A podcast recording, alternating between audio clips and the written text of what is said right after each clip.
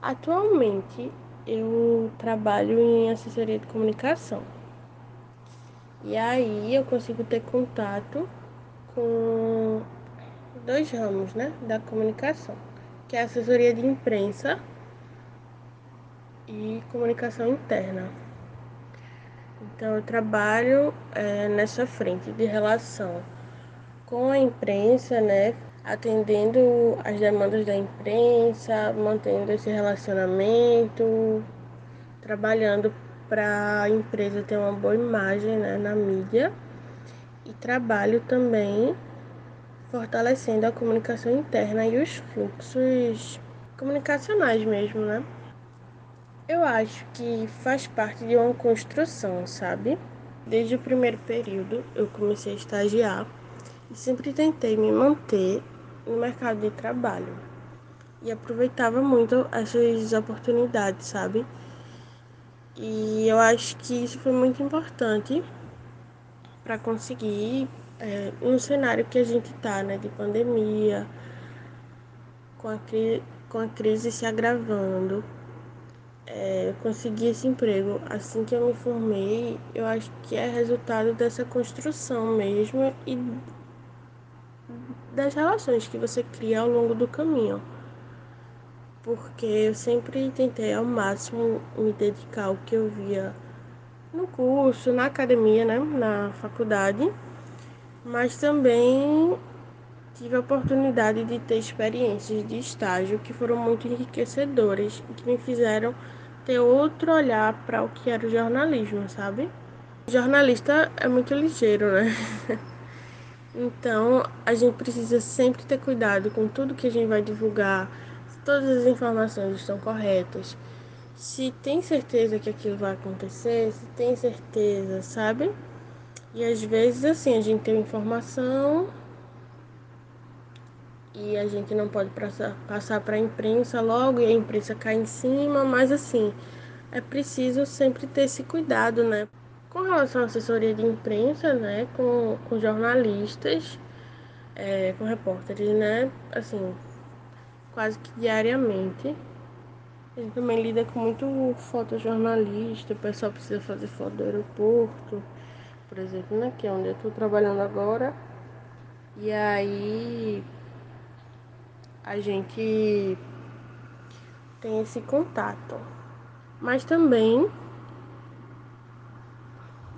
no lado da comunicação interna, eu tenho muito contato com os colaboradores, né, da empresa. E aí isso vem de vários setores, RH, por exemplo, de onde surgem algumas demandas, a diretoria de comunicação, também outros setores. É, como por exemplo, dentro do trabalho da gente, a gente também trabalha com a sinalização dos aeroportos.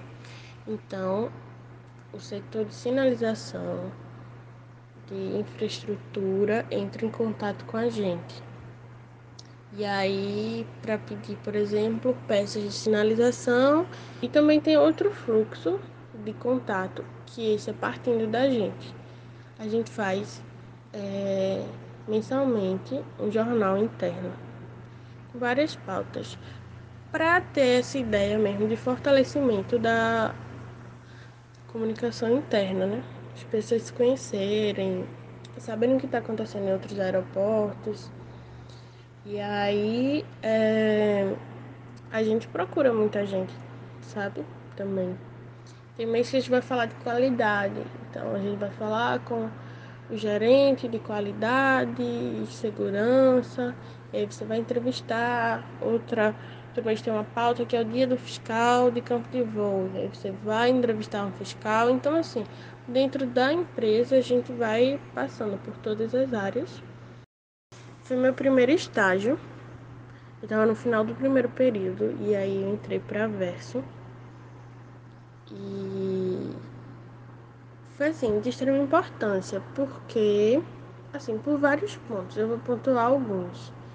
Primeiro, que eu sempre fui uma pessoa morta de vergonha. Sempre tive muita vergonha, sempre fui muito calada, muito na minha.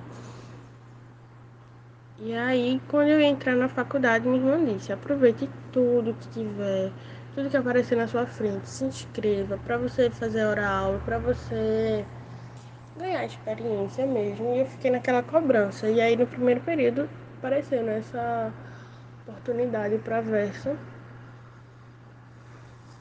E, e rolou, fiz a entrevista e rolou. E aí, eu digo que foi importante porque eu tava em casa, sabe? A Verso tem isso de ser um lugar que vai lhe colocar para produzir, vai lhe colocar inserir né, nessas suas primeiras experiências profissionais, mas ao mesmo tempo é uma casa, sabe? Você vai estar tá lá é, acolhida, você vai estar tá amparado pelos professores, sabe? É onde você pode errar, mas assim, foi muito importante, sabe? E a troca, né? As pessoas que eu conheci, é, as amizades que eu fiz, tem amizades que eu tenho até hoje. Manter-se atualizado, tá assim, antenado no que é que tá rolando, sempre que puder. Fazer um curso de reciclagem, fazer um curso de. para uma área que você não, não conhece tanto ainda é importante, sabe? Não precisa nem necessariamente serem aqueles cursos pagos de muitas horas. Você consegue encontrar muita coisa até gratuita na internet mesmo. E o outro ponto é o lado pessoal mesmo, assim. Eu acho que é importante sempre a gente ter em mente que a gente tá naquelas experiências para aprender, né? E acho que chegar com essa consciência, né, com essa tranquilidade de saber que está lá para aprender, de saber que você pode perguntar, pode ouvir, é muito importante, né? Você está disposto a isso, né?